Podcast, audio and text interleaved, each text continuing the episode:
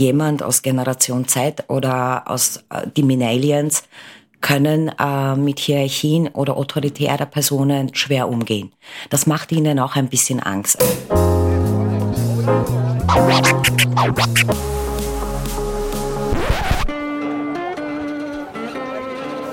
Liebe Hörerinnen und Hörer, herzlich willkommen im Zack Zack Nachtclub. Jeden Donnerstag ab 22 Uhr machen wir die Nacht zum Tag. Ungezwungen, persönlich und mit Open End. Schön, dass ihr heute dabei seid.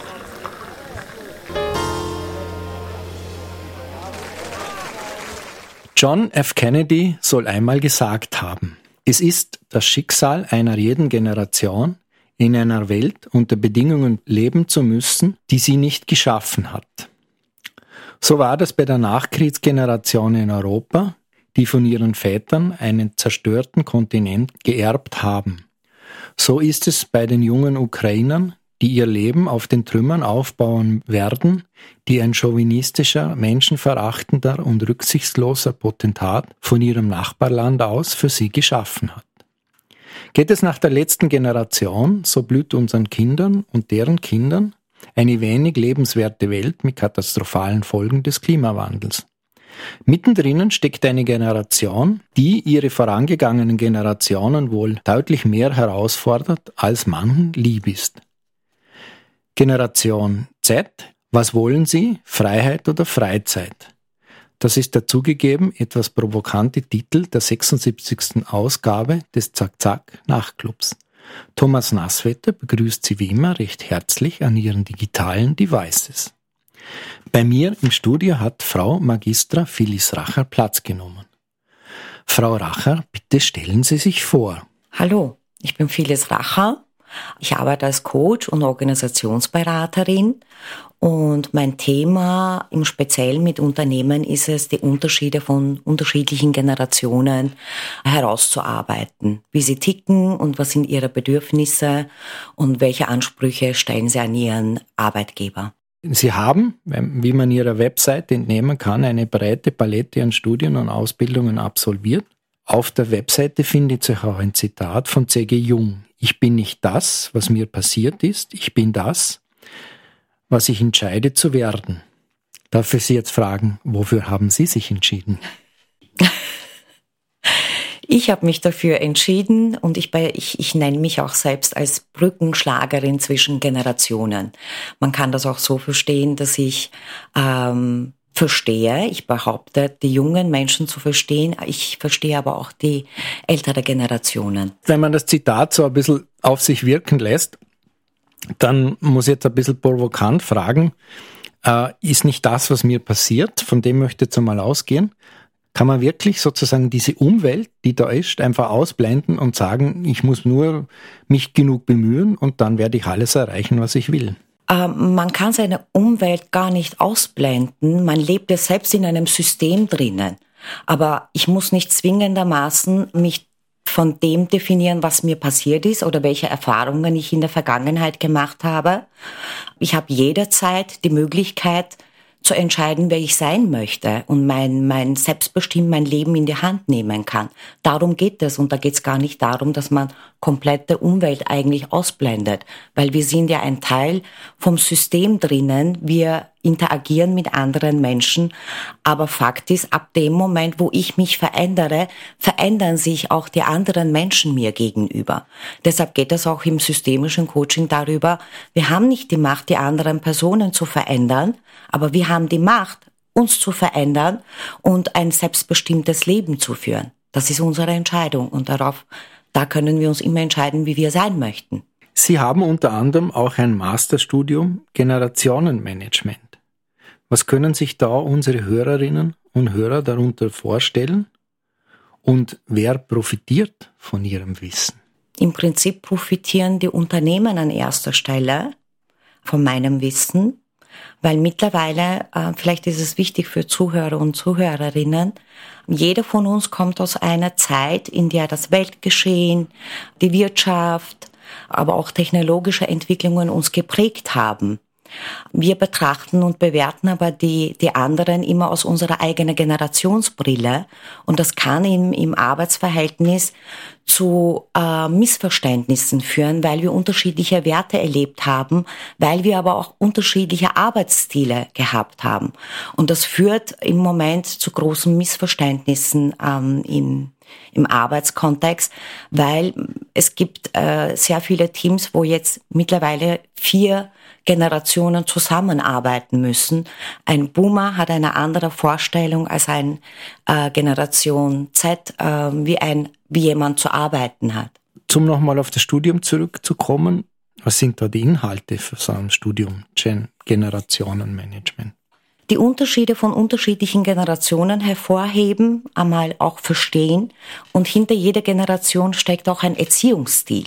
Das heißt, ein Boomer wurde wahrscheinlich eher autoritär erzogen. Das heißt, ein Boomer-Generation ist eher an Hierarchien gewöhnt. Er kann sich damit äh, besser ähm, abfinden, als jemand, der Generation Z oder Millennials dazu gehört, weil sie wurden so erzogen, dass sie eher immer ein Mitspracherecht gehabt haben, eher demokratisch erzogen. Äh, man muss auch immer wieder die Eltern herausstreichen. Okay, aus welcher Zeit kommen die Eltern und welcher Erziehungsstil haben die Eltern eigentlich angewendet? Also das heißt, wir werden über den Erziehungsstil zu dem, was wir dann zumindest teilweise sind. Kann man das so sagen? Das kann man definitiv so sagen. Aber natürlich spielt auch äh, die technologische Entwicklung eine große Rolle. Auch wirtschaftliche Entwicklung spielt eine große Rolle. Und auch allgemein Weltgeschehen spielt eine große Rolle. Was, was, was lernt man da für Methoden zum Beispiel in diesem Generationenstudium? Also einerseits, wenn man das unbedingt, es gibt zahlreiche Studien, ähm, die eben Gen Zler, wie sie leben möchten, wie sie ticken, befragt haben. Ich kann mich auch auf Zahlen und Studien eigentlich verlassen. Zum Beispiel gibt es eine Studie, in Deutschland wurde diese Studie geführt und da hat man eigentlich die Polizisten eher gefragt, wie denn alle Generationen arbeiten möchten. Ähm, das war auch sehr überraschend für mich zu erfahren. Grundsätzlich gibt's da bis auf Führung und Recruiting nicht große Unterschiede. Das heißt, wir reden jetzt äh, unterschiedliche Ansprüche im Arbeitsleben, aber die Studien besagen wiederum, nein, so viele Unterschiede gibt es eigentlich gar nicht. Und wie kann so eine Diskrepanz sozusagen die Wahrnehmung und, und das, was dieser Wahrnehmung zugrunde liegt, wie kann die entstehen? Ich glaube, diese Wahrnehmung gibt's schon seit Tausenden von Jahren. Auch der Sokrates hat äh, zu seinen Schülern einmal gesagt, die haben ja die junge Generation kein Manieren, sie respektieren ihre Eltern nicht und tyrannisieren ihre Lehrer. Also jede Generation hat bis zu einem gewissen Grad auf die Jugend äh, geschimpft oder ein, ein Bashing war da. Also das heißt, ich habe da ein bisschen recherchiert zu, zu den Leitmotiven der Gen Z und da stößt man dann auf so Plattitüden wie YOLO, you only live once, übersetzt, du lebst nur einmal, oder so wie ich möchte. Sie arbeiten jetzt mit dem Thema Gen Z. Kaum Sie ein Leitmotiv identifiziert oder gibt es sowas überhaupt? Man kann das natürlich nicht pauschalisieren und, und komplett für eine Generation reden. Aber grundsätzlich, ich glaube, jeder von uns hat auch in seinen jungen Jahren gesagt, ich möchte das Leben leben, ja. Ich, ich möchte auch alles, was mir zur Verfügung stellt, eigentlich nutzen. Ähm, so ist aber auch äh, Generation Z. Sie wollen selbstbestimmt leben, sie wollen viel reisen, sie wollen andere Kulturen sehen.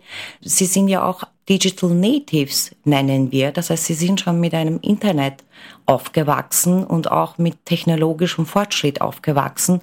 Ähm, und sie wollen sich jetzt nicht an irgendwelche Pflichten und Regeln an erster Stelle festbinden. Das ist jetzt mein Eindruck von der Gen Z. Also ich gehöre zur Generation Boomer.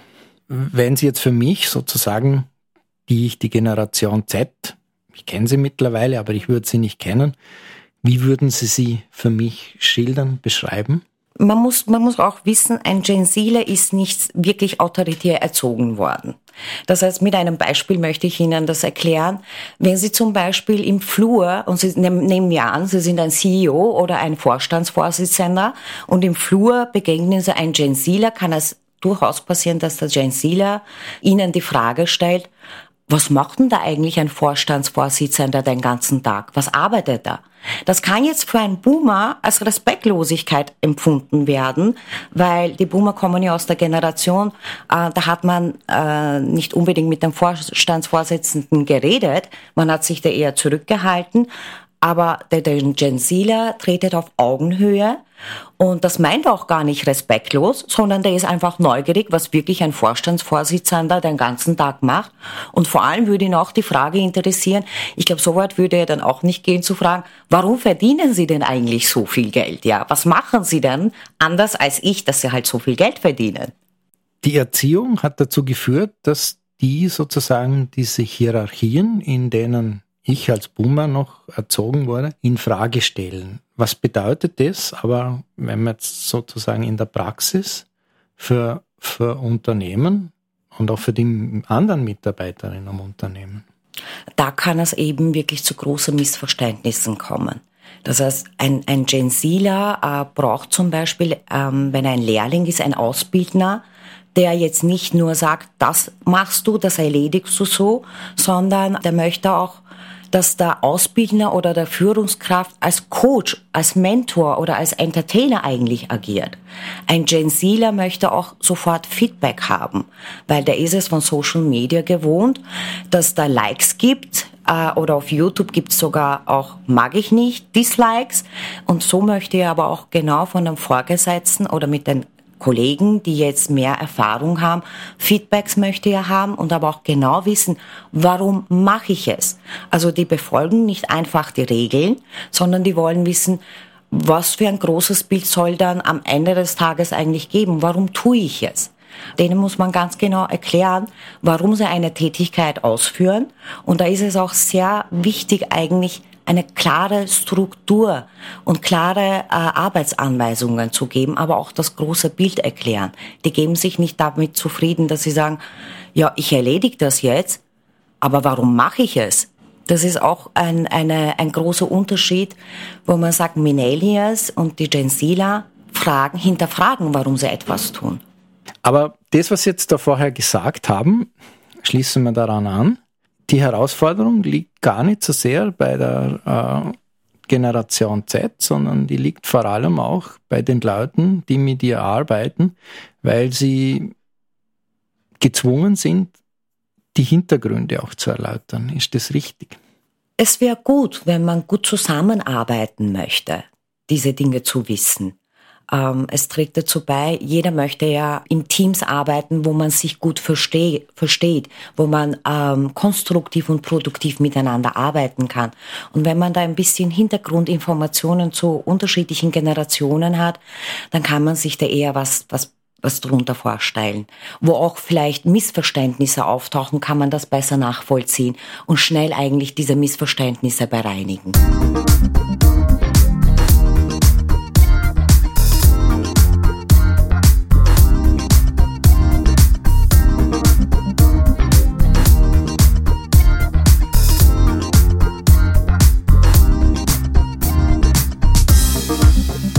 Etwa 450.000 Erwerbstätige in Österreich gehören derzeit der sogenannten Generation Z an. Dazu zählen alle jungen Menschen, die circa zwischen 1995 und 2010 geboren wurden. Das entspricht etwa 10 Prozent der aktuell Beschäftigten. Bereits in einem Jahrzehnt wird diese sogenannte Generation Z weltweit laut einer Studie von OCNC Strategy Consultants ein Drittel aller Konsumenten stellen um als Unternehmen gut für die Zukunft aufgestellt und ein attraktiver Arbeitgeber für die junge Generation zu sein, ist es wichtig zu wissen, welche Werte und Bedürfnisse die Generation Z ausmachen und welche besonderen Eigenschaften, aber auch Ansprüche sie an das Berufsleben stellt. Die Gen Z findet drei Aspekte im Job besonders wichtig, nämlich Sicherheit, Sinn und Selbstverwirklichung. Der bei drei Vierteln der Befragten ausgeprägte Wunsch nach finanzieller Sicherheit lässt sich auf die vielfältigen Krisen wie Banken, Flüchtlings-, Klima- und natürlich Corona-Krise zurückführen, welche die Generation bereits miterlebt hat. So sieht es das Zukunftsinstitut in einer Zusammenfassung einer Studie für das Unternehmen Peek und Kloppenburg aus dem Jahr 2021. Weiter heißt es dort, der Job soll aber nicht nur Geld bringen, sondern auch sinnvoll sein.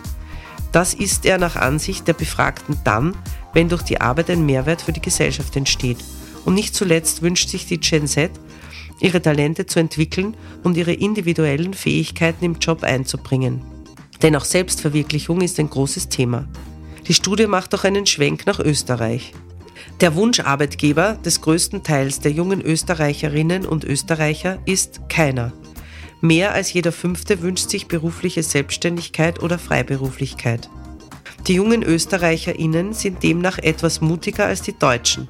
Denn berufliche Selbstständigkeit ist mit mehr Risiken verbunden als zum Beispiel ein Job im öffentlichen Dienst.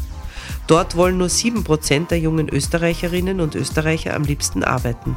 An zweiter Stelle mit 20% kommt bei den Österreichern aber wie in Deutschland ebenfalls ein Unternehmen in der Region als Wunscharbeitgeber. Die jungen Menschen in Deutschland und Österreich teilen sich die Verbundenheit zur eigenen Region.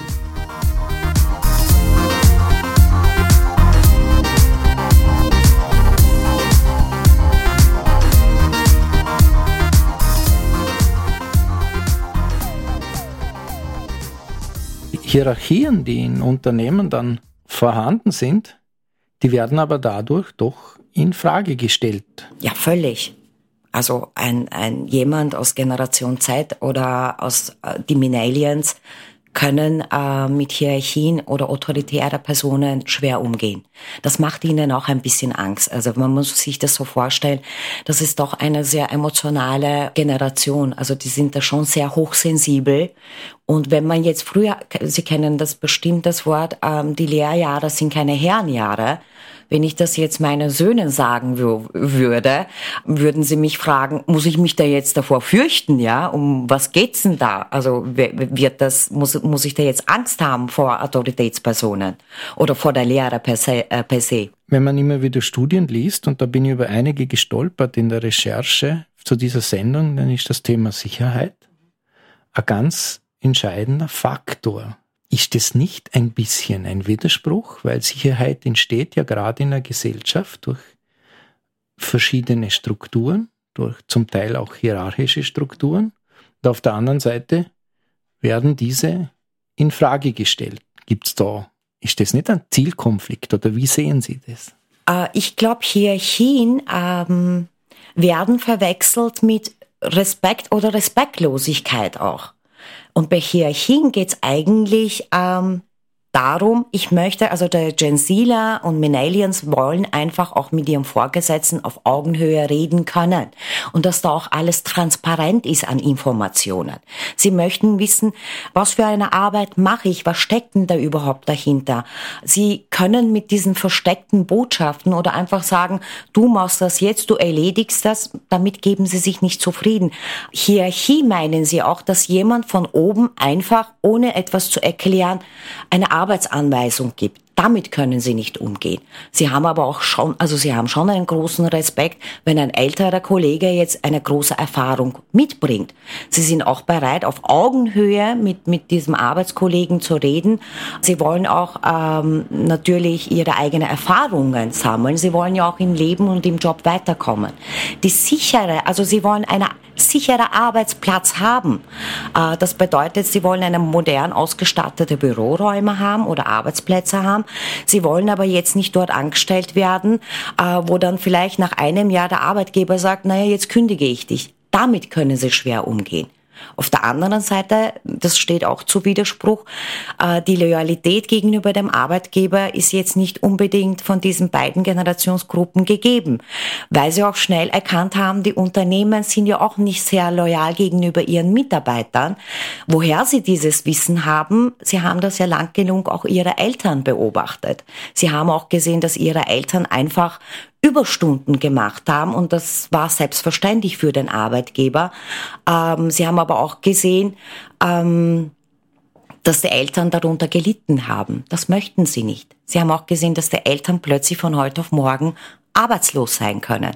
Und dann denken sie sich, warum sollte ich jetzt loyal gegenüber meinem Arbeitgeber sein, wenn er auch nicht loyal gegenüber mir ist? Also diese Dinge haben sich schon im Laufe der Zeit und Generationen verändert. Gut, das führt mir dann natürlich zur Frage, was wird passieren, wenn diese Generation selber an die Hebel der Macht kommt? Wird dann das ähnlich passieren, glauben Sie, wie damals mit den 68ern, die dann durchaus die, die Obrigkeit in, in Frage gestellt haben, aber dann selber sehr autoritär regiert haben. Für mich ein wunderbares Beispiel ist der deutsche Kanzler Gerhard Schröder, der dann hergegangen ist und Hartz IV zum Beispiel eingeführt hat. Wird dann sowas Ähnliches auch auf der Seite der Gen Z passieren? Man muss das eine, eine Unterscheidung machen. Ähm, diese Leute waren gegen äh, autoritäre Strukturen oder sie wollten nicht unbedingt obrigkeitshörig sein, aber sie haben dennoch diese Generation 68er, die Sie da erwähnt haben, eine autoritäre Erziehung erfahren. Das heißt, der Vater war zu Hause der Herrscher, alles, was er gesagt hat, wurde getan. Und auch wenn man später diese Ideologie nicht mehr vertreten hat und wenn man dann selber an die Macht gekommen ist, hat man doch dieser Erziehungsstil, die man doch zu Hause erfahren hat, weitergegeben. Ich glaube, bei Millennials oder bei Gen Z wird das nicht der Fall sein, weil sie auch nicht unbedingt äh, autoritär erzogen wo wurden. Also die Eltern haben schon immer nach, nach deren Meinung gefragt und unsere ersten Rollenbilder sind doch unsere Eltern ich glaube da nicht, dass es so arg sein wird. Aber auf der anderen Seite habe ich keine Kristallkugel und ich weiß es nicht, wie das dann wirklich in Zukunft sein wird. Vor allem, man muss ja auch, in, in zwei Jahren ist ja schon nächste Generation im Arbeitsmarkt.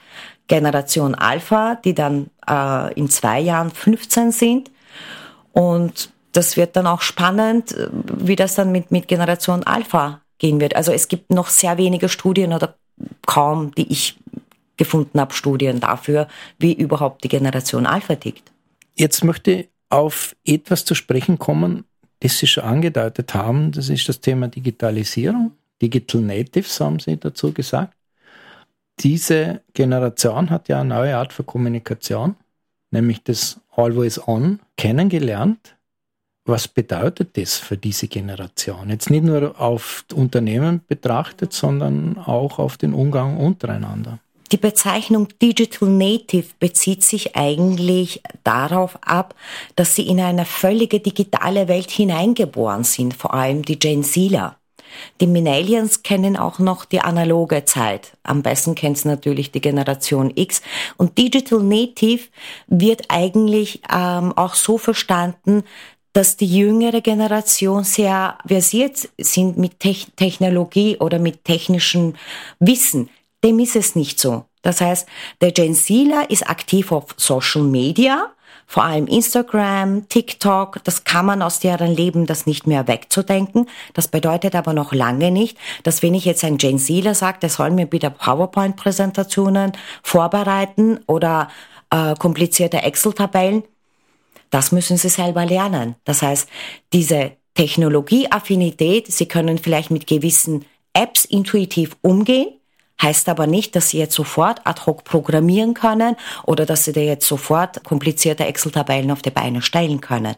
In Bezug auf Kommunikation gibt es da schon Unterschiede. Das heißt, Sie kommunizieren hauptsächlich über Social-Media-Kanäle. Äh, Sie hängen aber auch stundenlang in diesen Social-Media-Plattformen das heißt aber noch lange nicht, dass sie die zwischenmenschliche Kommunikation nicht schätzen. Wir, uns, die Pandemiezeit hat uns ja auch gezeigt, das war furchtbar für die Jugend, dass sie plötzlich ihre Freunde äh, live nicht treffen konnten. Wir wissen auch ähm, seit der Pandemiezeit, es gibt Studien dafür, dass sehr viele Jugendliche eigentlich äh, Depressionen haben und dass da auch mehr eigentlich psychologische Intervention dazu gehört. Das heißt, das eine schließt das andere nicht aus. Das heißt, Offline-Treffen ist nach wie vor extrem wichtig. Die Schule, man muss es so sehen, die Schule ist nicht nur ein Ort, wo man etwas lernt. Die Schule ist auch dafür da, dass die Sozialisierung stattfindet. Das heißt, das war völlig zwei Jahre lang eigentlich kaum gegeben. Das hat ihnen schon sehr zugesetzt. Man darf bei dieser Generation nicht den Fehler machen, zu glauben, die kann alles, weil sie mit diesen Geräten aufgewachsen ist, sondern die kann genau den Teil der Kommunikation, der sozusagen bei ihr gerade angesagt ist. Genau, also Sie können mit Social Media umgehen. Sie haben den ganzen Tag das Handy in der Hand. Das heißt aber noch lange nicht, dass Sie eben programmieren können oder dass Sie ähm, andere Programme auch sehr gut beherrschen. Mit Social Media umzugehen bedeutet aber auch, dass man sozusagen ein Maß an Differenzierung mit bringen muss, ob Dinge echt sind, ob Dinge falsch sind, ob man bestimmten Dingen vertrauen kann. Wie sieht es aus Ihrer Sicht aus, diese Ausdifferenzierung? Sind diese Digital Natives in der Lage, das auch gut zu treffen? Definitiv nicht. Also äh, ein Gen Zler kann kaum auch, äh, weiß auch nicht, wie man jetzt äh, im Internet richtig recherchiert. Das ist jetzt meine subjektive Erfahrung. Äh, sie wissen auch gar nicht, welche Quellen sind wirklich verlässliche Quellen sind. Sie ziehen die Informationen, äh, sie beziehen auch diese Informationen, aber können kaum unterscheiden, ob das jetzt Hand und Fuß hat, ob diese Quellen jetzt verlässliche Quellen sind. Genauso wenig können Sie auch im Social Media unterscheiden, was ist da jetzt richtig und was ist da jetzt eigentlich falsch. Und wir sollten da eigentlich schon in der Volksschule damit beginnen, äh, unsere Kinder, in, wie sie eben ihre Handys nutzen sollen oder wie sie was es eben von einer verlässlichen Quelle äh, und keiner verlässlichen Quelle zu unterscheiden ist, sollte man schon eigentlich im Volksschulalter beginnen, weil heutzutage hat fast jeder zehn, fast jedes zehnjährige Kind ein Handy in der Hand. Und größte Gefahr ist eigentlich auch bei so jüngeren Kindern. Wir wissen, ähm, dass Pornoindustrie 70 Prozent der Internetnutzer äh, eigentlich Pornoseiten konsumiert. Wir haben da keine Ahnung, was unser zehnjähriges Kind eigentlich, wir können nicht auf Schritt und Tritt kontrollieren. Und die Hirnforscher schlagen Alarm und sagen, bitte passt auf eure Kinder auf, weil es verändert die Gehirnstruktur. Es macht was mit unserer Entwicklung und zwar negativen Sinne macht das was mit uns. Diese Auswirkung der Digitalisierung, die geht deutlich weiter, als wir uns das im Moment noch vorstellen können. Definitiv. Auch Boomer hängen mittlerweile stundenlang im Facebook oder auf ihren Handys und Tablets. Ich höre auch in meinem Umfeld sehr oft, oh Gott, ich kann nicht mehr konzentriert ein Buch lesen. Das heißt, das macht auch mit unserer äh, Konzentration und Aufmerksamkeit, ähm, hat das eine, einen sehr, sehr großen Nachteil. Also wir, wir auch die Boomer, die den ganzen Tag das Handy in der, in der Hand haben, ähm, die müssen da auch lernen, mit dem achtsam umzugehen. Heißt das, man muss es jetzt machen wie in China, dass die Kinder dann nur noch zwei Stunden am Tag diese Devices benutzen dürfen? Es sollte schon eine Einschränkung kommen. Ähm, auch meine Erfahrung mit den Jugendlichen ist es so, dass sie fünf bis acht Stunden eigentlich am Handy hängen. Ähm, mit Instagram war das jetzt nicht so schlimm, aber bei TikTok kann es schon passieren, dass die Jugendlichen dann acht Stunden dort sitzen. Und in China ist es so, ähm, sie können nur halbe Stunde am Tag eigentlich TikTok anschauen und danach sagt er, das ist nicht mehr gut für dich.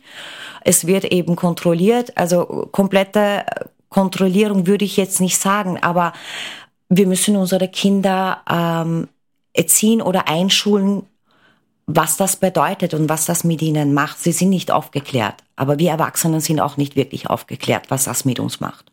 Die ganze Gesellschaft hat den Medienkonsum offensichtlich nicht im Griff. Nein.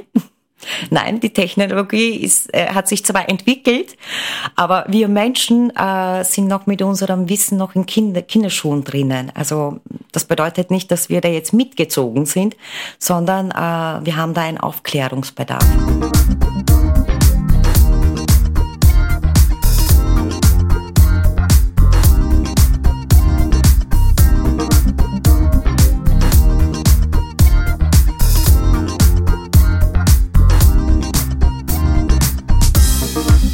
Als Generationenkonflikt bezeichnet man entweder eine Konfliktsituation in der Jugend mit der eigenen Elterngeneration oder, allgemeiner betrachtet, die Auseinandersetzung zwischen zwei verschiedenen Generationen, die häufig von Vorurteilen gegenüber der anderen Generation geprägt ist. Zunächst wird mit dem Begriff, der in nahezu allen Kulturen belegbar ist, eine innerfamiliäre, aber in der Gesellschaft verbreitete Auseinandersetzung zwischen Jungen und Alten bezeichnet. Diese ist auch Thema der Entwicklungspsychologie. Oft geht es um Besitz- oder Moralstrukturen, die verteidigt bzw. angegriffen werden. Es gibt zum Beispiel eine Generation Jugend, die sich von den Alten nicht respektiert fühlt oder zu diversen Themen eine andere Haltung bzw. Meinung hat oder auch umgekehrt. In der bürgerlichen Gesellschaft war bis nach dem Zweiten Weltkrieg die Auseinandersetzung um ein Erbe häufig die Hauptursache des Generationenkonflikts. In landwirtschaftlich geprägten Gesellschaften war die Hofübergabe eines der konfliktträchtigsten Themen zwischen Vätern und Söhnen, zum Teil ritualisiert durch eine regional geltende Erbfolge. Die Familienforschung weist jedoch wiederholt darauf hin, dass es zwischen verschiedenen Generationen in einer Familie meistens mehr Verbindendes als Trennendes gibt. In einem allgemeineren Sinn entstehen Generationenkonflikte durch kulturelle, soziale oder wirtschaftliche Gegensätze zwischen den Generationen im gesellschaftlichen Sinne, also zwischen Altersgruppen. Es geht dabei um strukturell unterschiedliche Konfliktthemen und Formen, die im historischen Kontext betrachtet werden müssen, da sie abhängig sind von den Vorstellungen der jeweiligen Epoche und Gesellschaft. Es gibt zum Beispiel etablierte ältere Generationen an den Schaltstellen der Macht, die ihre Machtposition behalten wollen. Folglich geraten sie mit den jüngeren, weniger etablierten Generationen oder ihren Vertretern in einen Konflikt, wenn ein Generationswechsel ausbleibt, siehe zum Beispiel die Altersstruktur der großen Volksparteien. Hinzu kommen Werteunterschiede oder Interessensgegensätze zwischen junger und alter Generation. Ein Beispiel dafür ist die Klimaerhitzung mit der Kritik bestimmter Gruppen, dass durch unzureichende Maßnahmen gegen Klimawandel und Umweltzerstörung die Lebensgrundlage zukünftiger Generationen zerstört werde.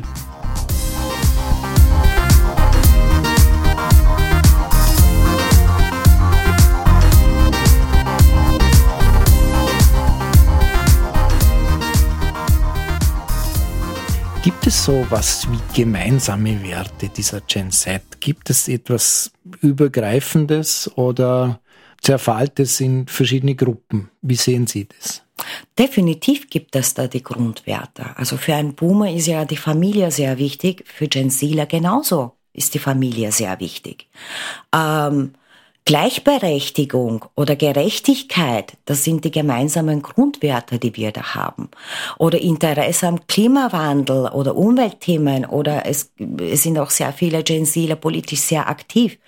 Äh, aber auch eben Liebe ist ein gemeinsamer Wert. Jeder möchte ja eigentlich in einem schönen Welt äh, aufwachsen, auch ähm, geliebt werden. Das sind schon die gemeinsamen Werte, definitiv. Und ich glaube, das wird sich auch in anderen Generationen nicht, nicht verändern. Oder auch eine gute Schulausbildung, eine Ausbildung zu haben, ist ein gemeinsamer Wert. Ich habe da Zitat vom österreichischen Wirtschaftsprofessor Christian Scholz, der 2019 verstorben ist, gefunden, der sagt, die Gen Z hat die Macht der Demografie auf ihrer Seite. Unternehmen werden nicht vermeiden können, auf ihre Vorstellungen von Arbeit einzugehen dem stimme ich 100 Prozent zu.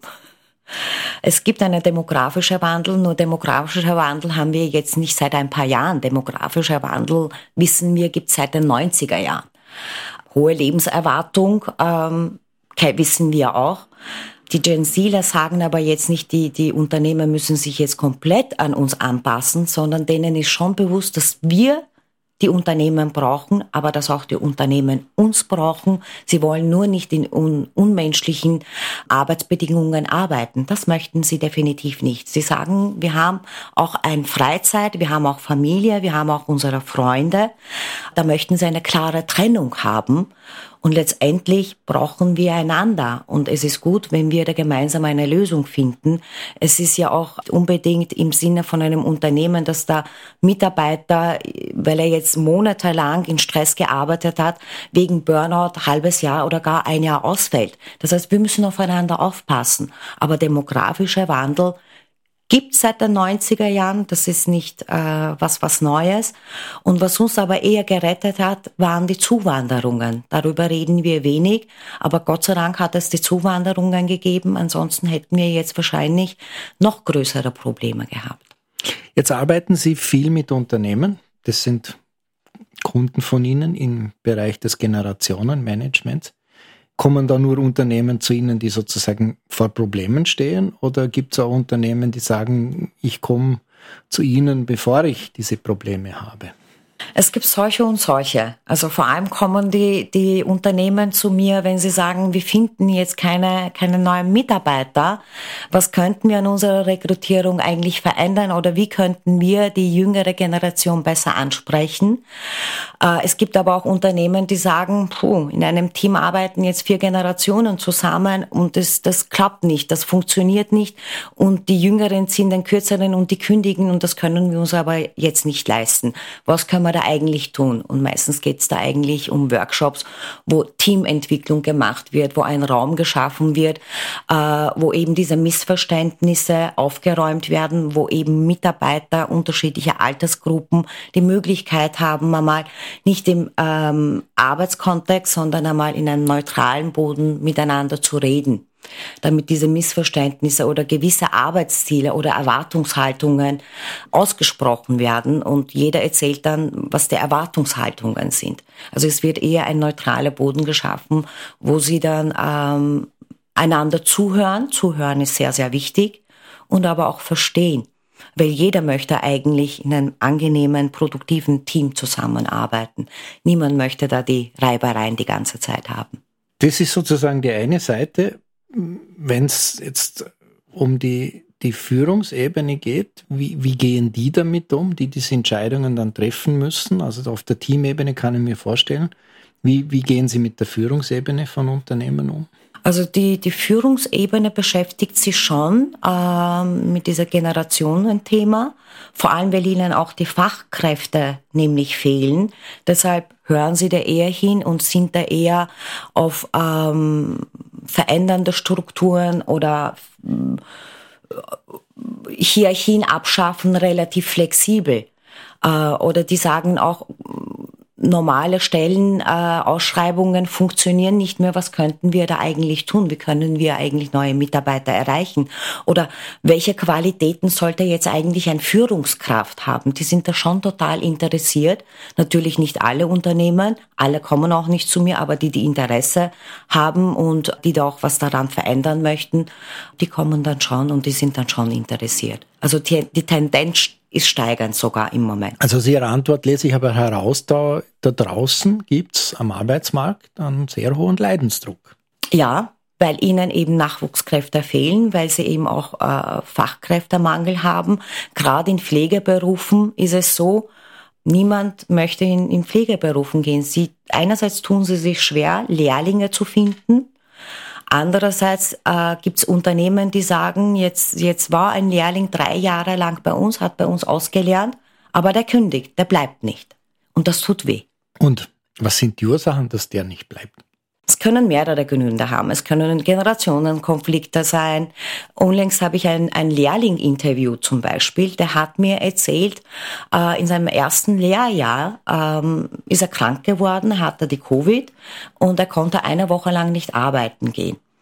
Und nach einer Woche, wie er zurückgekommen ist, hat er sein Ausbildner sehr negativ erlebt. Der hat ihn ignoriert, der hat ihn nicht angeschaut. Die Arbeitskollegen haben auch gemeint, na, hast du jetzt eine Woche dir äh, Freizeit gegönnt. Das hat ihn so sehr verletzt, dass er gleich nach der Arbeit dann Lehrlingsbeauftragten angerufen hat und gesagt hat, ich fühle mich da überhaupt nicht wertgeschätzt, ich fühle mich da gar nicht ernst genommen und ich möchte jetzt kündigen. Also das kann für diesen emotionalen, jungen Menschen ein Kündigungsgrund sein. Aber auch ein Kündigungsgrund kann sein nach drei Jahren. Ich möchte mal schauen, was jetzt auf der, auf der Welt gibt. Jetzt möchte ich ja mal auch andere Bereiche ein bisschen ausprobieren. Äh, oder ich, ich möchte ganz was anderes machen. Es kann aber auch sein, dass er sagt, ich habe die Schnauze voll von meinen Führungskräften, also typischer Generationskonflikt und deshalb kündige ich. Ähm, man kann die Gründe jetzt nicht auf einer Sache jetzt festmachen. Aber Fakt ist, äh, ebenso typische Generationenunterschiede. Ähm, der Lehrling kündigt, weil er sich eben ähm, nicht ernst genommen fühlt oder weil ihm unterstellt wird, er hat gelogen. Das geht dann, da, da, das sind, da können Sie dann auch sofort eine Kündigung aussprechen. Da machen Sie keinen Halt davor. Die fühlen sich sozusagen in ihrem Gefüge dann sicher, weil eine Kündigung spricht man ja nur dann aus, wenn man auf der sozialen Seite sich sicher fühlt, dass da dass da kein Absturz stattfindet oder wäre Ihnen das egal, wenn sowas stattfinden würde? ich glaube, sie haben schon, sie spüren schon irgendwo, ähm, dass sie da gleich einen Job bekommen könnten. Ein jemand aus Generation X war da eher froh, dass er einen Ausbildungsplatz bekommen hat und ähm, auch wenn, wenn ihm die Arbeitsbedingungen nicht gefallen haben, haben sie genau gewusst, ich habe schwer einen Ausbildungsplatz bekommen, also so schnell werde ich nicht kündigen. Vor allem die Eltern waren auch dahinter, auch die Gesellschaft war, äh, da hat man halt zu dieser Zeit nicht Kündigungen einfach so ausgesprochen. Die junge Generation sagt dann wiederum, ich lasse mir das nicht gefallen. Ich bin, äh, ich gehe gerne als Teilzeit arbeiten oder vielleicht äh, gehe ich zuerst studieren, mache keine Ausbildung oder ich bin bereit, im Minimum zu leben, aber ich lasse mir das nicht mehr gefallen. Das heißt, sie haben auch nicht unbedingt ähm, finanziell so große Ansprüche wie, wie Generation X oder wie ein Boomer, der gesagt hat, ich möchte jetzt äh, schon mir etwas auch schaffen, ich möchte ein Haus kaufen oder ich mich möchte auch etwas im, im, im Leben ähm, erreichen. Die Gen Zler wissen ganz genau, ähm, vielleicht es wird zu ihrer Zeit dann kein Pensionsgeld mehr geben. Das hat man ihnen auch lang genug in der Schule erzählt. Auf der anderen Seite spüren sie schon, dass da Nachwuchskräfte natürlich im Arbeitsmarkt gesucht werden. Also da spüren sie schon, die demokratische Wandel ist schon auf deren Seite. Kann man dann überhaupt noch die Loyalität von Menschen aus der Generation Z kaufen? Kaufen nicht in dem Sinne. Also wenn es mir eigentlich mit meinen Arbeitskollegen gut geht und ich mache eine sinnstiftende Arbeit, ist für diese Generation ist auch sehr wichtig. Also es soll sinnstiftend sein. Ähm, nur kurz am Rande angemerkt. Ähm, Loyalität ist nicht etwas, was man, glaube ich, erzwingen kann. Loyalität ist etwas, wenn ich mich mit meinen Ar äh, Arbeitskollegen gut verstehe, wenn ich mich mit meinem Vorgesetzten gut verstehe und wenn ich das Gefühl habe, ich, ich mache jetzt eine sinnstiftende Arbeit, dann kommt automatisch die Loyalität. Äh, man kann das, glaube ich, weder erzwingen noch herbeiführen, aber ich glaube, niemand hat da eigentlich ein Interesse, einen Job zu kündigen, äh, nur weil er sagt, das mag ich jetzt nicht. Wenn es ihm gut geht, dann zieht die Loyalität mit eigentlich.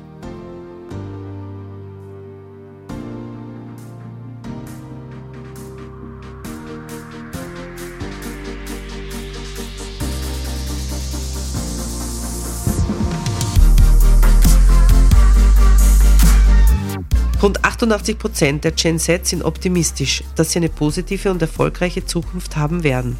Das ist wiederum auf das Social Branding verschiedener Influencer zurückzuführen. Dank des vielseitig vermittelten positiven Denkens dieser Influencer glaubt auch die restliche Gen Z an eine optimistische Zukunft. Ausschlaggebender Grund, jeder Influencer hat einmal genauso angefangen wie jeder andere. Dr. Irene I. Kilubi, Unternehmensberaterin, aus einem Blogbeitrag auf dem Online-Portal Xing? Ähm, natürlich genießen im Moment die berühmten YouTuber oder Influencer, die sind halt die Stars von der jungen Generation, keine Frage. Aber meine Erfahrung mit der jungen Generation ist es nicht so, dass alle jetzt optimistisch in die Zukunft sehen und sagen, ey, wir werden ein tolles Leben haben oder äh, ich werde jetzt ein Influencer sein. Die sind da schon sehr realistisch. Also Viele hegen und pflegen nicht dieser Gedanke, jetzt werde ich YouTuber und ich werde jetzt Millionen verdienen. Die wird es immer geben, so wie es in den 90er Jahren oder auch davor äh, Wunsch war, ich werde jetzt ein Popstar oder ein Rockstar. Das, ich erlebe eher die Gen ähm, realistisch. Sie haben durchaus auch Zukunftssorgen und Gedanken. Vor allem ähm, gibt schon auch eine, eine Gruppe, die sich wegen äh, Klimawandel große Sorgen machen oder ob sie wirklich dann in 10, 20 Jahren auch äh, eine Arbeit finden werden. Also sie haben große Versagensängste, sie haben aber auch große äh, Zukunftsängste, aber das kann man auch nicht an eine Gruppe sagen, die sind so oder die sind so. Da gibt es unterschiedliche Meinungen. Also wenn ich meine Söhne frage, die sind jetzt 17, die sind eher positiv dem Ganzen gegenüber gestellt, weil sie sagen, wir, wir genießen auch eine, eine gute Ausbildung oder wir wollen studieren und dann haben wir einen Beruf in der Hand und warum sollten wir uns da jetzt eigentlich vor Zukunft fürchten?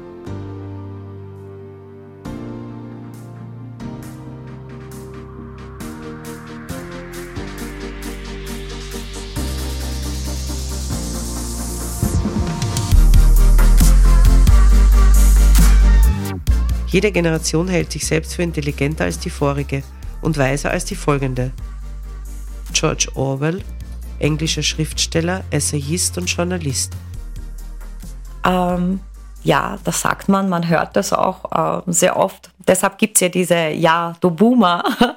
äh, vor allem kennt man ja diese Sprüche, zu unserer Zeit hätte es das nicht gegeben. Zu unserer Zeit war das alles super. Äh, aber jeder, der da das sagt, war mal selbst ein Jugendlicher und hat auch die Älteren kritisiert oder Weltgeschehnisse kritisiert. Es ist eine subjektive Wahrnehmung, aber ja, man sagt das und jede Generation glaubt, das waren die besten Jahre, weil zwischen 15 und 25, ähm, sagt auch der berühmte Soziologe äh, Karl Mannheim, sind die ähm, beeindruckbarsten Jahre äh, von einem jungen Menschen. Und wenn er jetzt eine, eine gewisse Zeit, also ähm, wenn er so beeindruckt war von seiner Jugend, dann wird er diese Zeit natürlich auch in Erinnerung haben, weil er sie auch prägt.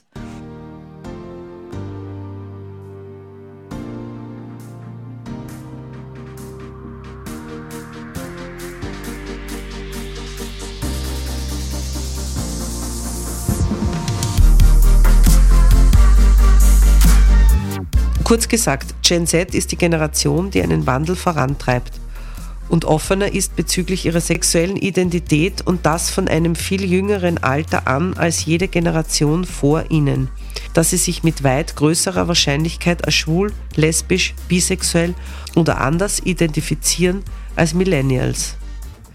Auszug aus einem Blogartikel auf der Website von YPulse, einem US-Unternehmen, das zu Menschen aus der Gen Z und den Millennials forscht. Ähm, das ist auch mein Eindruck von Gen Z. Natürlich hängt das aber immer ähm, davon ab, äh, wie, wie, offen man ist oder ähm, nicht offen ist, ähm, von, von Familie und Kultur, wo man herkommt, in welcher Familie man aufgewachsen ist. Man darf aber eben ähm, die Social Media nicht unterschätzen. Da sehen Sie tagtäglich äh, hunderte von unterschiedlicher Menschen und mit unterschiedlichen sexuellen Identitäten. Das heißt, das ist nicht ein Fremdwort oder irgendetwas, ähm, was man nicht kennt.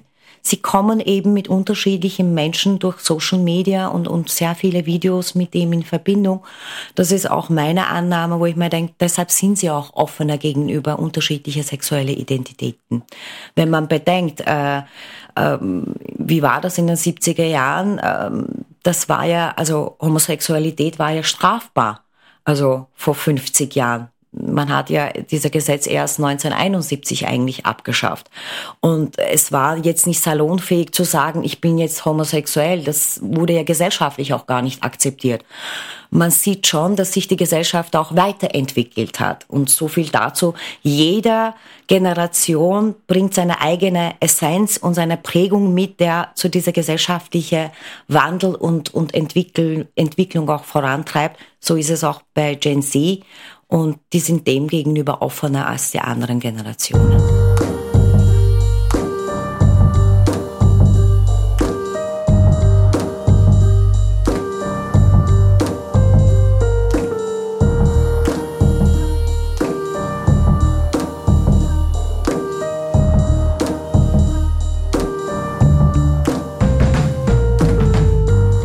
Fassen wir einmal zusammen. Es gibt mittlerweile im Arbeitskontext Konstellationen, in denen vier Generationen in einem Team zusammenarbeiten müssen. Das kann schnell zu Missverständnissen führen, weil unterschiedliche Generationen Brillen getragen und unterschiedliche Werte gelebt und erlebt werden. Der Erziehungsstil, in dem eine Generation erzogen wurde, spielt neben dem Weltgeschehen, der wirtschaftlichen und der technischen Entwicklung eine große Rolle, wie sich Menschen einer bestimmten Generation im Allgemeinen verhalten. Die Generation Z gilt zwar als Digital Native, das heißt, sie ist mit dem Internet groß geworden, das heißt aber noch lange nicht, dass sie über ausgeprägte digitale Kompetenzen verfügt außerhalb von Social Media. Programmieren, komplexe Tabellen bauen oder PowerPoint müssen sie genauso lernen wie die Generationen vor ihr. Loyalität ist bei der Generation Z mit sinnstiftender Arbeit, aber auch mit dem Gefühl, dass es ihnen gut am Arbeitsplatz geht, verbunden. Kaufen kann man sich diese Loyalität aber nicht. Wir haben schon ein bisschen darüber geredet im Unternehmenszusammenhang. Wie glauben Sie, meine, da dürfen Sie jetzt spekulieren, wie Sie wollen, wie wird sich die Welt verändern, wenn die Generation Z ans Ruder der Macht gelangt? Wie, was werden Sie anders machen als die Mächtigen in dieser Zeit? Huh, ich hoffe, dass Sie doch mit, mit äh, ihrer Entwicklung oder so wie sie sind, die Welt schon zu einem besseren Ort machen. Aber das ist wahrscheinlich so ein utopischer Gedanke. Ich glaube, jede Generation hat die Hoffnung von der anderen Generation das gehabt. Wir wissen, dass die gesellschaftliche Entwicklung stattfindet, aber dass sie doch langsam stattfindet. Also insofern ähm, kann ich nur hoffen, dass sie äh, die Welt ein Stück besser machen oder besser regieren als unsere Generationen oder die vorherigen Generationen. Wird es dann sowas wie Aufarbeitung der Generation Boomer zum Beispiel geben, so wie wir dann ja irgendwann in Österreich nie, aber zumindest in Deutschland eine Aufarbeitung der Weltkriegsgeneration hatten? Ich glaube, das kann man gar nicht vergleichen. Also Boomer sind ja Nachkriegskinder. Das war ja anders. Also wir haben ja keinen Krieg erlebt und man darf ja auch gar nicht vergessen, die Gen Zler, deren Eltern kommen ja aus der Generation Boomer und X. Also warum sollten sie jetzt mit den eigenen Eltern eigentlich abrechnen? Vor allem, wenn sie eher ähm, demokratisch erzogen wurden, größtenteils. Das glaube ich eher nicht. Aber sie werden natürlich auch sagen, das ist richtig gelaufen und das ist nicht richtig gelaufen. Es kann vielleicht sein, dass ein Jane Sealer sagt, na warum habt ihr mir erlaubt, dass ich acht Stunden am Handy hänge? Das könnte vielleicht passieren, ja. Aber äh, gröbere Dinge, da bin ich wahrscheinlich auch Optimist, glaube ich nicht, dass das passieren wird. Vielen Dank, Frau Magister Racher, dass Sie gekommen sind und uns da spannende Einblicke gegeben haben. Danke für die Einladung und danke auch für die Möglichkeit, dass ich über mein Thema habe hier reden können. Dankeschön. Liebe Hörerinnen und Hörer, ich möchte mich auch bei Ihnen bedanken an dieser Stelle fürs Zuhören. Wie immer, Sie wissen, was jetzt kommt. Wenn es Ihnen gefallen hat, dann freuen wir uns über eine Kritik, natürlich auch, wenn es Ihnen nicht gefallen hat, auf Apple und Spotify. Ganz besonders möchte ich Ihnen aber diesmal ans Herz legen, das Thema finanzielle Unterstützung. Sie haben es wahrscheinlich eh schon mitgekriegt. Zack, zack, ja, steht zumindest ein bisschen vor dem Abgrund. Und da wir keine Presseförderung erhalten und auch sonst sehr wenig Förderungen erhalten, sind wir als unabhängiges Medium von unabhängigen Menschen abhängig. Und deshalb würde ich Sie bitten, uns, wenn es Ihnen möglich ist, einen kleinen finanziellen Beitrag zukommen zu lassen. Sie werden die Details auf Zack Zack der Webseite finden. Mein Name ist Thomas Nasswetter Gesprochen hat Ruth Meyer. Ich wünsche Ihnen eine gute Nacht. Machen Sie es gut und bleiben Sie uns gewogen.